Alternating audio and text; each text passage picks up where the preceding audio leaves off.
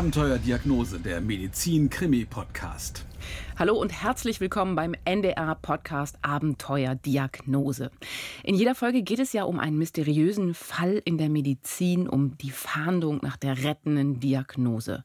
Eigentlich wie bei einem spannenden Kriminalfall. Oft ist es ein Wettlauf mit der Zeit. Die schnelle Lösung entscheidet über Leben und manchmal auch eben über Tod stürzen wir uns also wieder in das Abenteuer Diagnose. Heute geht es um einen Mann, der jahrzehntelang eigentlich ich würde mal so sagen, keine Probleme mit seiner Fitness hatte. Und er war wirklich sportlich und ganz plötzlich konnte er nicht mehr laufen. Mein Name ist Anja Martini, ich bin Wissenschaftsredakteurin und bei mir ist Volker Prekelt und der nickt schon, denn er kennt diesen Fall schon. Volker, erzähl mir bitte ein bisschen was über diesen Fall. Worum geht es da heute? Ja, hallo Anja. Ähm, es geht um Daniel Krott, so heißt er. Er lebt in Aachen, er ist freiberuflicher Steuerberater und wirklich ein ziemlich sportlicher Mensch. Der hat sogar, das beeindruckt mich natürlich dann immer, in der Amateurliga Fußball gespielt, halt richtig Punktspiel Amateurliga gemacht. oder Fußball?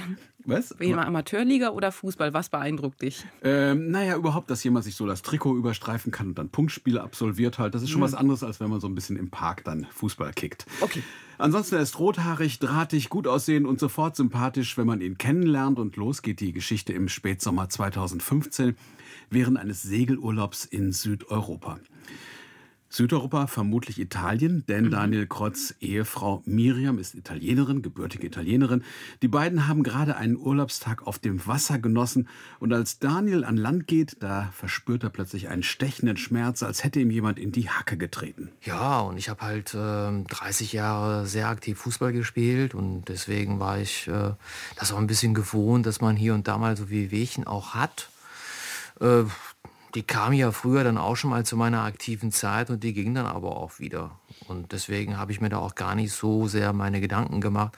Da könnte vielleicht jetzt irgendwas tiefgreifenderes dahinter stecken. Er hat sich immer beschwert, dass er die Fersen, Fersen ähm, immer geschmerzt haben. Das war jetzt wahrscheinlich so klang es ein bisschen italienisch seine Frau, oder? Ganz genau. Und sie hat einen tollen Titel, Professor Dr. Miriam Cortese Kott. Sie ist promovierte Biochemikerin und forscht an der Uniklinik Düsseldorf, Schwerpunkt Herzinfarkt. Spannend. Sie ist Italienerin und äh, sehr emotional und sie bekommt natürlich auch alles mit, weil sie äh, natürlich auch wissenschaftlich ausgebildet ist. Und auch, dass Daniel den Schmerz an beiden Füßen spürt und nicht nur an einem Fuß. Und dieser Schmerz, der lässt auch nach dem Urlaub nicht nach. War also wohl keine kleine Blessur. Nö, trotzdem ähm, nichts von Bedeutung, denkt Daniel Krott zunächst. Aber die Schmerzen machen sich weiterhin bemerkbar, vor allem bei längeren Strecken und beim Treppensteigen. Nach dem Urlaub geht er zu einem Orthopäden, doch der ist nicht sonderlich beunruhigt. Er bemerkt zwar, dass Daniel Krott die Fersen im Schongang etwas weniger belastet. So, ich stelle mir das jetzt so vor, als wenn jemand so auf den Außenkanten, kann man das so sagen, der Füße vielleicht geht? Genau, also äh, Daniel Krott hat mir das so beschrieben, so in seiner herrlich rheinischen äh, Dialekt, äh, wie ein Entchen, wie ein Entchengang. Ja. Also so ist er ungefähr gegangen, so muss man sich das vorstellen. Und er bekommt erstmal Medikamente verschrieben, Schmerzmittel und das gefällt ihm eigentlich gar nicht. Ja, das wurde dann immer schlimmer. Ich äh, fing dann auch an, immer mehr äh, praktisch auf die Außenkanten bei der Füße zu gehen, weil ich konnte eigentlich vor Schmerzen meine Füße gar nicht mehr belasten. Ähm, ich war aber auch nicht bereit, äh, ja, mich so, ja, äh, so viel Tabletten zu nehmen, dass ich dann auch geistig abwesend war. Also das, das äh, kam für mich überhaupt gar nicht in Frage. Steckt da vielleicht noch ein bisschen mehr dahinter? Also so eine generelle Abneigung? So viel Tabletten, hat er jetzt gesagt? Möglicherweise. Aber es hat in seinem Fall noch einen besonderen Grund, denn wegen einer chronischen Darmerkrankung bekommt Daniel Krott schon seit Jahren Medikamente. Und die haben eine bestimmte Nebenwirkung. Sie vermindern den Sauerstoffgehalt in seinem Blut. Also eine Hypoxämie, mangelnde Sauerstoffsättigung im Blut, Schwäche, was gehört noch dazu? Unwohlsein? Das macht sich auch einfach daran äh, ja, bemerkbar, dass einfach die Leistungsfähigkeit einfach nachlässt. Ne? Dass man einfach nicht mehr ja, so die Power hat. Man fühlt sich dann eher auch schlapp oder müde. Na ja gut, das sind immer die gleichen Symptome. Ne? Wenn Sie Treppen steigen, merken Sie, ich komme schnell außer Puste, außer Atem und natürlich Konzentrationsstörungen und Müdigkeit. Wer war das jetzt? Sein Arzt? Das war sein Aachener Arzt, der Internist und Hämatologe Dr. Leonhard Habetz. Der hat Daniel Krott eigentlich gut eingestellt und ähm, dass er diese chronische Magenerkrankung, diese chronische Darmerkrankung, Entschuldigung, mit leichtem Verlauf hat, das macht ihm nur hin und wieder zu schaffen. Um dem Leistungsabfall entgegenzuwirken, bekommt Daniel Krott regelmäßig Eiseninfusionen, die steigern den Sauerstoffanteil im Blut. Aber die helfen ja nicht, diese Eisenfusionen helfen ja nicht gegen die Schmerzen in den Füßen. Ganz und gar nicht. Und diese Schmerzen, die werden Woche für Woche schlimmer. Vor allem eben das Treppensteigen, das wird zur Qual. Er sagt, das war so, als ob mir jemand mit dem Messer richtig seitlich in die Fersenbeine reinsticht. Okay, das klingt jetzt nach heftigen Schmerzen. Ja, und ich habe ihm das auch geglaubt. Ich habe ihn ja kennengelernt. Und Daniel Krott ist irgendwie nicht der Typ, der übertreibt und der Krankheiten auf die leichte Schulter nimmt. Er startet also eine Ärztetour zunächst auf der Suche nach einem Orthopäden, der ihm helfen kann, der wirklich versucht, den Problemen auf den Grund zu gehen. Allerdings, äh, das dauert eine Weile, bis er einen gefunden hat. Genauer gesagt, beim dritten, da fühlt er sich erstmal ernst genommen. Das heißt, was macht der Untersuchung? Hat er vielleicht sogar schon einen konkreten Verdacht oder sogar ein Ergebnis? Er schickt ihn ins MRT. Inzwischen ist es Frühjahr 2016. 2016, das heißt, ungefähr ein Jahr nach dem Segelurlaub. So viel ist schon vergangen. Und äh, als er dann ähm, untersucht wird, bekommen die Radiologen auf ihren Bildschirm tatsächlich etwas zu sehen, nämlich weiße Stellen, die bei der Betrachtung für Entzündungen an beiden Fersenbeinen sprechen. Ähm, Grund dafür können sie allerdings und im Nachgang auch der Orthopäde nicht ausmachen. Es gibt also weitere Schmerzmittel und obwohl Daniel Krott es eigentlich so hasst, äh, erhöhen sich die Dosen im Laufe der Zeit. Ich wollte gerade sagen, eigentlich will er ja gar keine, Medikamente nehmen. Genau, aber die Ärzte greifen, einige dieser Ärzte greifen noch tiefer in die Kiste mit den Schmerzmitteln und ähm, wie er es mir so im Vorgespräch sagte, Opiate, Cannabis, ich habe halt alles gehabt und auftreten kann er weiterhin nur, wenn er die Außenkanten belastet. Watschelgang wie ein Entchen, wie er es nennt. Und das fällt natürlich auch allmählich auf. Und irgendwann müsste ihn da ja auch jemand mal ernst nehmen. Ja, und ähm, warum er nicht so ernst genommen wird von den Ärzten, dafür hat er eigentlich eine ganz logische Erklärung, finde ich. Vielleicht, weil er ansonsten so fit wirkt. Ich sah ja von meiner, ich sag mal, von meiner, ähm, von meiner Struktur her, ähm, sah ich eigentlich noch ganz, ganz äh, normal aus. Und das war für mich wahrscheinlich dann äh, zu der damaligen Zeit eher hinderlich. Also ganz, ganz normal, eher sportlich, mhm. nicht übergewichtig. Für einige wohl kaum vorstellbar, dass so jemand vielleicht irgendwie noch ein ganz anderes Problem hat, oder? Ganz genau. Aber er ist auch ganz pragmatisch, geht er eigentlich so ran an die Situation und vor allen Dingen will er sich etwas nicht nehmen lassen, was ihm und seiner Ehefrau Miriam, die gebürtige Italienerin, immer sehr gefallen hat, nämlich die jährliche Auszeit in der Heimat von Miriam. Die wollen sich die beiden auf keinen Fall vermiesen lassen. Sie fahren also in den Urlaub, aber im Urlaub fällt dann leider noch deutlicher auf, was Daniel Krott alles nicht mehr schafft ich konnte meine Füße nicht belasten. Wir konnten also jetzt nicht, ja, ich sage jetzt mal, irgendwie mal schön abends spazieren gehen oder sagen, ach, wir gehen jetzt mal, keine Ahnung, mal 800 Meter mal, was ich, am Strand entlang und dann gehen wir dann irgendwo, ja, ich weiß nicht, was essen, was trinken. Das waren schon, äh, schon enorme Strecken. 800 Meter nicht mal eben gehen. Mhm. Das heißt also, er war wahrscheinlich wirklich einfach erschöpft und konnte nicht mehr gehen. Im Urlaub denkt man, okay, man kann auch mal Pause machen, aber wie sah das in seinem Alltag aus? Da hätte er ja funktionieren müssen. Naja, als Freiberufler. Richtig, und da kannst du dir ja meist keine Auszeiten gönnen. Und äh, er ist dann auch meist auf sich alleine gestellt. Also selbst die Strecken in Wohnung, im Büro machen ihm allmählich zu schaffen. Und das sind ja keine 800 Meter, das sind viel weniger. Weniger. Denn die Schmerzen, die strahlen inzwischen bis in den ganzen Körper aus. Das war diese Zeit, wo er so viele Schmerzen hatte, dass wenn ich einfach so, es, es kann passieren, wenn man schläft und dann man dreht sich und er hat von Schmerzen geschrien. Und weiß er denn überhaupt noch, woher diese Schmerzen kommen? Also ob es da irgendein Zentrum des Schmerzes gibt? Naja, inzwischen tut ihm ja nach und nach immer mehr weh. Das liegt natürlich auch an der Schonhaltung, die er einnimmt. Er klagt über Probleme im Rücken und jetzt tut ihm auch noch die Hüfte weh. Und er macht dann einen Termin in einem Aachener Krankenhaus. Die Ärzte schicken ihn wieder ins MRT und dieses MRT zeigt, dass sein linker Hüftknochen schlecht durchblutet ist.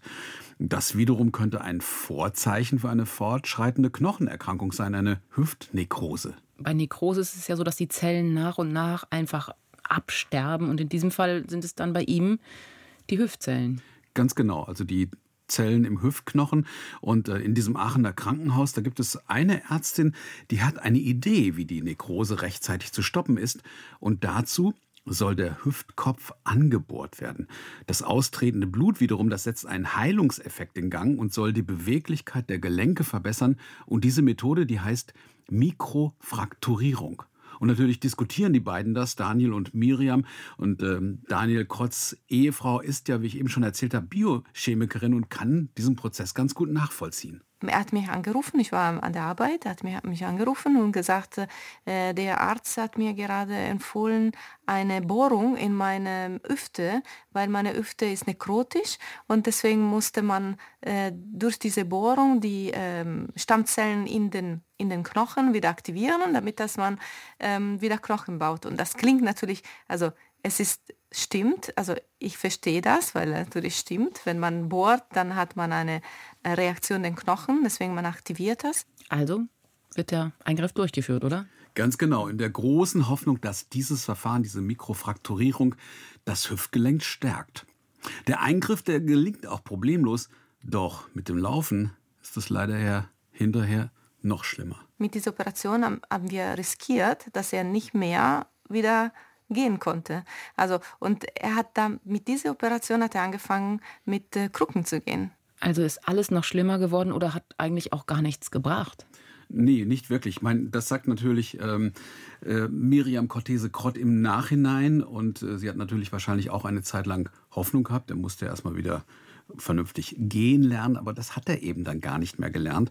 Und ähm, ja, das geht aber irgendwie weiter. Also das Thema Hüfte, das beschäftigt die beiden immer noch. Es gibt da noch einen anderen Orthopäden in diesem Krankenhaus, der fragt sich sogar, ob er vielleicht sogar eine neue Hüfte braucht. Aber zum Glück gibt es da andere Ärzte, die ihm dann dringend davon abraten. Und was passiert dann jetzt? Also gemeinsam mit, meiner, mit seiner Ehefrau muss ihm da doch irgendwas einfallen. Ja, die beiden machen sich auch viele, viele Gedanken. Zum Beispiel, ob da vielleicht einige Hormone außer Rand und Band sind. Also wenn es im Hormonhaushalt nicht stimmt, dann kann das ja auch Auswirkungen auf die Knochen haben. Und da sucht Daniel Krott zum ersten Mal einen Spezialisten auf. Einen Endokrinologen, denke genau. ich doch mal, einen, der das Blut genauer anschaut. Ja, der schaut es an, der untersucht es, aber er findet nichts Auffälliges und er verschreibt Medikamente für den besseren Auf- und Umbau der Knochen. Er vermutet dann wahrscheinlich eine Störung des Knochenstoffwechsels. Aber was kann denn dahinter stecken und vor allen Dingen, wie lange geht das jetzt eigentlich schon? Ja, mittlerweile ist es Mitte 2018, also fast drei Jahre drei nach dem Jahre. ersten Problem, als der Rheumatologe eine Störung des Knochenstoffwechsels vermutet und, wie gesagt, die Medikamente verschreibt, die die Struktur der Knochen stärken sollen, aber auch diese Medikamente bringen nichts. Das habe ich ihm aber auch selber gesagt, also dass ich im Grunde das Gefühl hatte, ja, ich, ich äh, nehme da irgendwelche Smarties zu mir, weil der Effekt, der war gleich null. Im Gegenteil, es wurde ja noch immer schlechter. 2018 ähm, Sommer war sein Tiefpunkt. Er konnte nicht mehr gehen. Sommer 2018 mhm. machen die zwei trotzdem Urlaub? Ja, klar. Trotz der brutalen Rückschläge versucht Daniel Krotz sein Leben weiterzuführen. Der Jahresurlaub in Italien, ähm, der kann allerdings nur gelingen mit Rollstuhl. Und ähm, die beiden fahren auch mal in den Norden, an die See. Und Daniel Krott hat mir ein Foto geschickt, wie er mit einem Quad in den Dünen herumfährt. Also eigentlich noch ganz sportlich wirkt, aber so die, man sieht schon die Krücken hinten rausragen, eigentlich ähm, da an dem Art Gepäckträger von diesem Quad. Und äh, das hat mich ziemlich beeindruckt. Er besucht sogar ein großes Rockfestival, das Pink Pop Festival. Das ist ein Rockfestival in Holland. Und mhm. zwar im Rollstuhl. Und die Karten, naja, die hat er halt schon Monate vorher gekauft. Naja, und ich war fest davon überzeugt, als wir die Karten geholt haben, bis dahin bist du wieder fit. Ja, und da war ich alles andere als fit. Und dann haben wir gesagt, also habe ich mit meinem ja, guten Freund gesprochen und dann haben wir gesagt, ach, weißt du was, alles auf die sieben, wir machen das jetzt trotzdem. Und dann sind wir dann, ja, dann auf das Festival mit Rollstuhl. Tja, aber was steckt nur dahinter? Der Verdacht auf eine Knochenerkrankung lässt Daniel Krott keine Ruhe. Und er lässt nicht locker, er ähm, informiert sich, ähm, er sucht andere Ärzte und findet einen anderen Endokrinologen. Und der lässt im Herbst die Dichte seiner Knochen ermitteln und wird plötzlich stutzig. Die Knochendichte ist zu niedrig. Und das könnte für eine Osteoporose sprechen. Also eine Störung, das, da waren wir gerade schon fast eben dieses Knochenstoffwechsels und dabei werden die Knochen porös, instabil und die können, glaube ich, auch brechen. Also man hat mich klassifiziert äh, ja, als, als Osteoporose-Patienten. Ja. Also als klassischen Osteoporose-Patienten, der zum Beispiel auch eine bestimmte Therapie braucht. Und zwar mit Bisphosphonaten. Das sind Wirkstoffe, die den Knochenabbau bremsen sollen. Aber vor Therapiebeginn bekommt Daniel Krott noch einen Tipp von diesem Endokrinologen. Er soll sich doch mal bitte den Weisheitszahn ziehen lassen, der ihn seit geraumer Zeit plagt. Den Weisheitszahn wegen Knochenproblemen. Ja, das ist so, das wusste ich halt auch überhaupt nicht. Äh, wenn man mit Bisphosphonaten gegen Osteoporose therapiert wird, darauf weisen auf jeden Fall die Knochenspezialisten hin oder sollten das tun, dann können im Vorfeld von Zahnbehandlungen enorme Komplikationen auftreten. Und Daniel Krott nimmt das natürlich ernst und denkt sich, mal sicherheitshalber mache ich mal einen Termin in der Uniklinik. Und ähm, er bekommt auch eine Vollnarkose. Und da bekommt er natürlich von der Verwunderung der Ärzte gar nichts mit. Denn die stellen fest, als sie diesen Weisherzahn mühelos sozusagen ziehen, das Knochengewebe im Unterkiefer ist komplett weich, fast wie aufgelöst. Ja, das war für die absoluten Albtraum. Dazu hat man dann auch noch, äh, ich glaube, irgendwie eine Arterie erwischt. Man hört gar nicht mehr auf zu bluten. Aber die waren selber einfach, ja, fassungslos, fassungslos, weil sie einfach sagten, das haben sie noch nie gesehen, wie der, der ganze Unterkiefer auf einmal mitkommt. Also absoluter Alarm bei der Zahn-OP.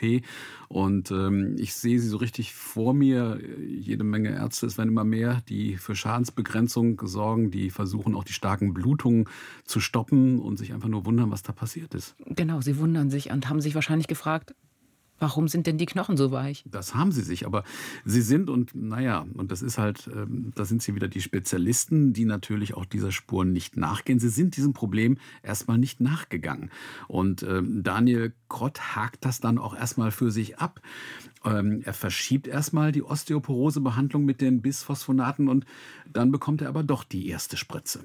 Zeigen denn dann wenigstens diese Spritzen gegen jetzt ich würde mal sagen, gegen die vermutete Osteoporose irgendeine Wirkung? Nee, da muss ich dich auch wieder enttäuschen. Und äh, Daniel Krott, der fragt sich natürlich, wie tief das Ganze irgendwie noch gehen soll, wie weit bergab das noch geht. Ich habe mir im Grunde genommen ja selber zugeguckt, wie es bergab ging. Tja, und er ist ja nun immer noch ganz pragmatisch und ähm, findet jetzt, wenn die Beine nicht mehr wollen oder schmerzen, dann muss eben der Oberkörper ein bisschen mehr leisten, also Muskelaufbau. Okay. Er geht ins Fitnessstudio und da trifft er einen alten Bekannten wieder. Und dann gibt es einen ganz seltsamen Moment. Und eine Woche später sagte dann der Bekannte so zu mir, hör mal, du bist kleiner geworden, ne? Ich sag, ich bin kleiner geworden. Seit wann bin ich jetzt auf einmal kleiner geworden? Und dann stellt er fest, er hat, jetzt halte ich fest, über 17 Zentimeter an Körpergröße eingebüßt. Und das ist ihm irgendwie gar nicht aufgefallen. 17 Zentimeter kleiner ist er geworden. Wie ist das denn passiert? Ja, ich habe mich das auch gefragt. Natürlich, wahrscheinlich ist ihm das nicht aufgefallen, weil er eh schon so gebeugt ging und sich immer abstützen musste. Und das Ganze wurde vermutlich ausgelöst durch Wirbelbrüche, die er gar nicht gespürt hat. Und naja, du kannst dir vorstellen, dass sein Alltag so langsam wirklich zum, zum Horrorfilm wird. Inzwischen haben wir Mitte 2019 und der ehemals so sportliche Daniel Krott ist absolut am Ende vollgedröhnt, wie er sagt, durch Schmerzmittel und inzwischen ständig auf einen Rollstuhl angewiesen. Und äh, ansonsten ist er meistens um 19 Uhr abends so erschöpft, dass er sich dann gleich ins Bett quält. Er konnte nicht mehr von der Couch aufstehen. Er konnte nicht mehr aus Bett aufstehen. Äh, auch nicht im, um zur, zur Toilette zu gehen. Wir müssen eine Urinflasche äh, neben dem Bett haben. Aber das Wort aufgeben, das gehört immer noch nicht zu seinem Sprachschatz. Er nimmt eigentlich alles auf, was er so hört und er hört was ganz Wichtiges von seiner Cousine. Die lebt nämlich in Hamburg und hat im NDR Fernsehen, vielleicht sogar bei Visite gesehen, dass es im Universitätsklinikum Eppendorf Spezialisten für komplizierte Knochenerkrankungen gibt. Zum Beispiel Professor Michael Amling vom ah. UKE. Okay, Professor Michael Amling vom UKE ist ziemlich oft Gast bei der Visite, soweit ich es weiß. Genau. Und auch bei Abenteuerdiagnose. Richtig. Und äh, in seiner Abteilung, das sagt die Cousine, da gäbe es eine Knochenambulanz. Und er sagt, also ich, pff, das war für mich so der allerletzte Strohhalm, den wollte ich unbedingt greifen. Und er schreibt Michael Amling eine Mail und schildert seine ganze Odyssee. Und tatsächlich hat er, das finde ich ja auch immer äh, bewundernswert, Stunden später hat er eine Antwort auf seinem Rechner. Und irgendwann bekommt er auch einen Termin vom Sekretariat. Und ähm, ein paar Tage später setzt er sich tatsächlich allein in sein Auto. Also er kann ja eigentlich Stopp, kaum noch Er laufen. setzt sich allein in sein Auto. Ja, er fand einfach Zugfahren geht gar nicht irgendwie. Also jetzt mit der Krückensituation hat gedacht, dann fahre ich lieber mit dem Auto und macht sich dann alleine auf die strapaziöse Fahrt in die Hansestadt. Okay. Also die Autofahrt ist schon spannend genug, aber jetzt kommt noch Professor Amling dazu und sein Team eben. Was haben Sie rausgekriegt? Was macht diesen Knochenfall so spannend für Sie und haben Sie ihn vielleicht gelöst? Na, erstmal haben Sie sich natürlich ordentlich eingelesen. Er hat mir ein ganzes ähm, äh, Exposé geschickt und äh, mit seinen ganzen Befunden und seiner, äh, seiner Geschichte. Und da gibt es gleich etwas, was Michael Amling alarmiert. Zunächst mal nämlich, dass Daniel Krott eigentlich noch so jung ist. Mhm. Und ähm, Michael Amling hat gleich eine Vermutung, zieht wiederum einen jungen Kollegen dazu, einen Spezialisten für eine bestimmte Art von Knochenerkrankung. Der heißt Ralf Oheim und auch Professor Oheim ist nach dem ersten Eindruck von diesem Patienten ziemlich überrascht. Wir hätten ja eigentlich einen mitten im Leben stehenden jungen Mann erwartet und das war eben nicht so. Also er war tüchtig äh, mitgenommen, tüchtig eingeschränkt, äh, langsam, äh, schmerzhaft in seinen Bewegungen. Ähm, das habe ich noch gut in Erinnerung. Also ist ihm erst einmal ganz massiv diese Körperhaltung, diese zusammengefallene, mhm. kann man fast sagen, Körperhaltung aufgefallen. Und vielleicht sogar auch der Verlust an Körpergröße, das Darauf, Schrumpfen. Darauf kann er am besten selbst antworten. Er ist deutlich kleiner geworden. Er brauchte ja Stützen, um zu gehen, hatte große Mühe, überhaupt aufzustehen. Und Ralf Oheim hegt sofort Zweifel. Ist Daniel Krott denn wirklich dieser klassische Osteoporose-Patient? Also es gibt etwas, was dafür spricht, nämlich dass Wirbelbrüche. Genau, lass mich raten, die Brüche. Ja, die, ja. Die, äh, die treten bei dieser Erkrankung häufig auf. Aber gegen diese Verdachtsdiagnose sprechen halt das Gangbild, das er sich ganz genau anschaut, und eben diese anhaltenden Schmerzen. Mhm. Also das ist jetzt immer noch kein Beweis, dass Daniel Krott keine Osteoporose hat, aber irgendwie sagt die Erfahrung dem Spezialisten, für ihn sieht es eher aus wie eine Knochenerweichung.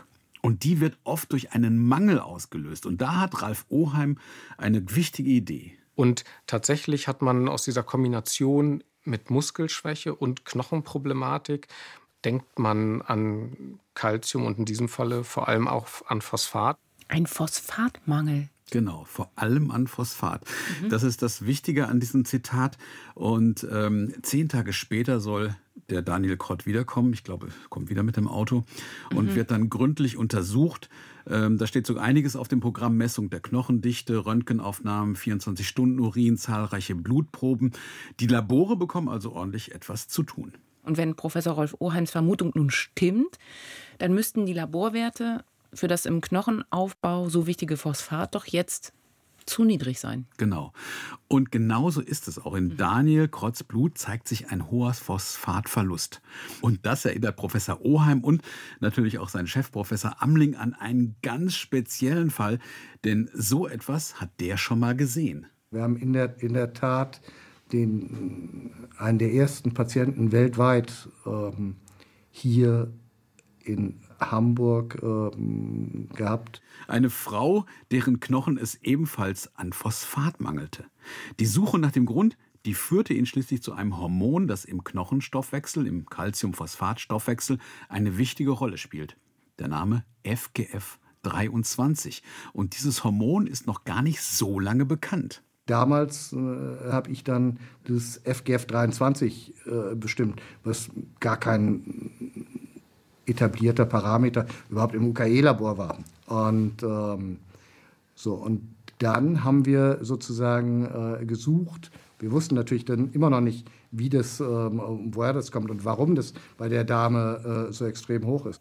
Hm, ich glaube, ich kann raten, wie es jetzt weitergeht. Also, okay. Also es wird Blut abgenommen ähm, bei Daniel Krott und dann wird geguckt, was FGF23 tut. Wahrscheinlich ist auch bei ihm sozusagen dieses Hormon erhöht und die Labore haben einiges zu tun.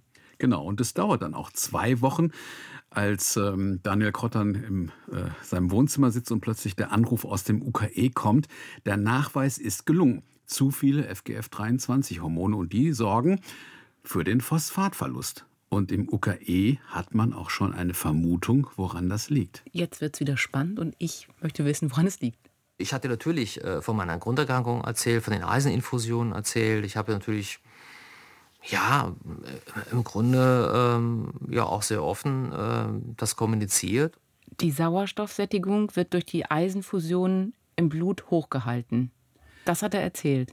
Ganz genau. Und jetzt erinnern wir uns an den Anfang der Geschichte. Und ähm, wie, wie, kam es überhaupt dazu, dass er diese Eiseninfusion bekommen hat?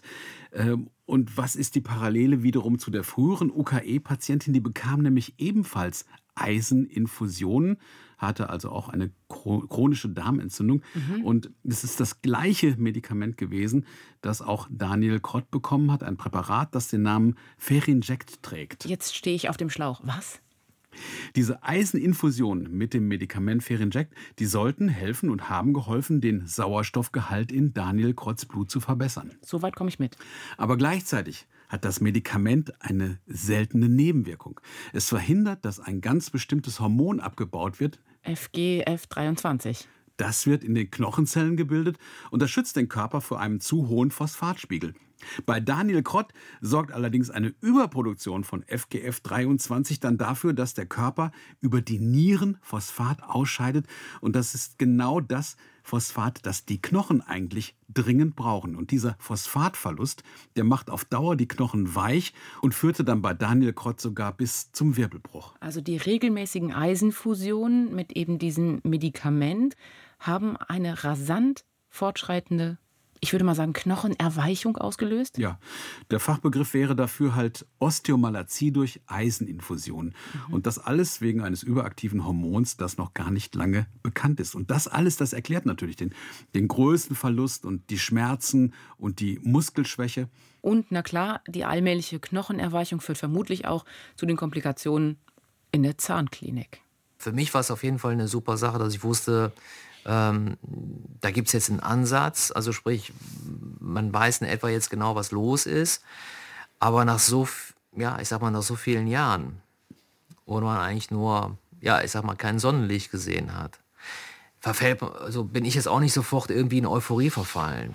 Vier Jahre Leidenzeit mit überflüssigen Behandlungen und Fehldeutungen. Mhm, und was war mit dieser Mikrofrakturierung, das war dieses Anbohren des Knochens. Und, ach so, und die weißen Stellen? Ja, also die Mikrofrakturierung war vielleicht gar nicht notwendig. Und die weißen Stellen beim ersten MRT, ähm, da haben die Ärzte, das ist die Vermutung von Professor Oheim, vermutlich gar keine Entzündung gesehen, sondern Knochenveränderungen. Und ähm, das heißt also, diese ganzen starken Entzündungshemmer, die über die Jahre genommen hat, die waren möglicherweise also komplett überflüssig. Also wenn der Knochen weich ist und jede Belastung führt äh, zur Erschütterung, dann ist man tatsächlich äh, nicht belastbar. Aber das können natürlich Schmerzmittel nicht lösen. Hm, der Weg zu dieser Diagnose war, ich würde mal sagen, kompliziert. Ziemlich kompliziert. Die Therapie dagegen relativ einfach, denn der Mangel an Phosphat, der wird durch Medikamente wieder ausgeglichen. Und äh, dann gibt es wieder eines dieser Wunder, äh, von denen wir wirklich so oft was mitbekommen, Abenteuerdiagnose. Schon nach wenigen Wochen fällt ihm tatsächlich das Gehen leichter. Und die Therapie dann? Also was hat er gemacht? Ja, eben Phosphat genommen und ähm, aktiv Vitamin D. Und das hat zu einer deutlichen Verbesserung der Knochenmineralisation und der muskulären Leistungsfähigkeit geführt. Und dass es irgendwie ziemlich schnell im Vergleich zu dieser langen Leidenszeit wieder aufwärts geht, das merkt Daniel Krott schon im nächsten Urlaub. Und dann zum Ende des Urlaubs habe ich mich dann auch schon getraut, ohne Krücken zum Strand zu gehen. Also wenige Wochen, nachdem wir die Therapie umgestellt haben. Und das ist natürlich, äh, was Schöneres kann natürlich nicht passieren. Also ich finde, jetzt klingt er doch schon ein bisschen euphorisch, muss man mal so sagen. Aber sag, was hat denn jetzt der Aachener Arzt eigentlich dazu gesagt? Ja, genau, das lassen wir ihn auch am besten mal im O-Ton selbst sagen. Und da bin ich wirklich, äh, wirklich ein bisschen eine Etage tiefer gerutscht, weil also ich habe mit viel gerechnet, aber eben nicht mit dieser Diagnose. Mhm. Und meine, er hat seinen Job gemacht halt und äh, es hat ja auch auf jeden Fall seine Richtigkeit gehabt und es war einfach notwendig, dass er diese Eiseninfusion bekam.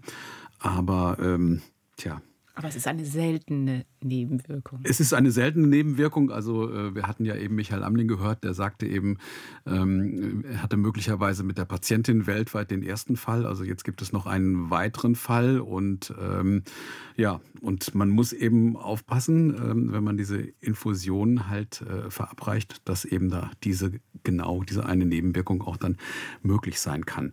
Und naja, aber wie schon äh, Daniel Krottes eben selber erzählt hat, also ähm, es geht wieder aufwärts und ähm, ich finde, Miriam ähm, Cortese-Krott kann das auch super gut beschreiben. Aachen ist eine kleine Stadt und er natürlich, alle kennen ihn, äh, rothaarig und so weiter. Es immer, es sein ganzes Leben äh, hat er da verbracht. Die Leute auf der Straße haben ihn gestoppt. Daniel, was ist passiert? Was ist passiert? Es war wirklich ähm, ein, äh, es ist unbeschreiblich. Das klingt richtig gut. Aber erklär mir jetzt noch ganz kurz, was ist denn nun mit diesen Darmbeschwerden? Bekommt er jetzt ein anderes Präparat oder was, was ist die Lösung da? Er bekommt inzwischen andere Präparate. Er weiß endlich, woran er ist. Und ähm, es wurden natürlich intensiv die Therapiemöglichkeiten besprochen. Und er kommt jetzt immer noch mal wieder regelmäßig nach Hamburg, um sich durchchecken zu lassen. Aber wie er selbst sagt, also Kopf und Skelett, die müssen erstmal einiges lernen, bei jedem aufstehen. Und er hat so das Gefühl, er muss die ganze Leidenstrecke rückwärts zurücklegen, bis er wieder der Alte ist. Aber erstmal weg mit dem Rollstuhl. Und inzwischen braucht er tatsächlich kaum noch Gehhilfen. Volker, vielen Dank für diesen wirklich spannenden medizinischen Kriminalfall. Gerne. Und wer mehr Medizin-Krimis möchte, uns gibt es auch als Fernsehsendung immer im NDR-Fernsehen bei der Visite und natürlich in der Mediathek. Das war Abenteuerdiagnose, der Medizin-Krimi-Podcast für heute. Mein Name ist Anja Martini und ich sage Dankeschön und bis ganz bald.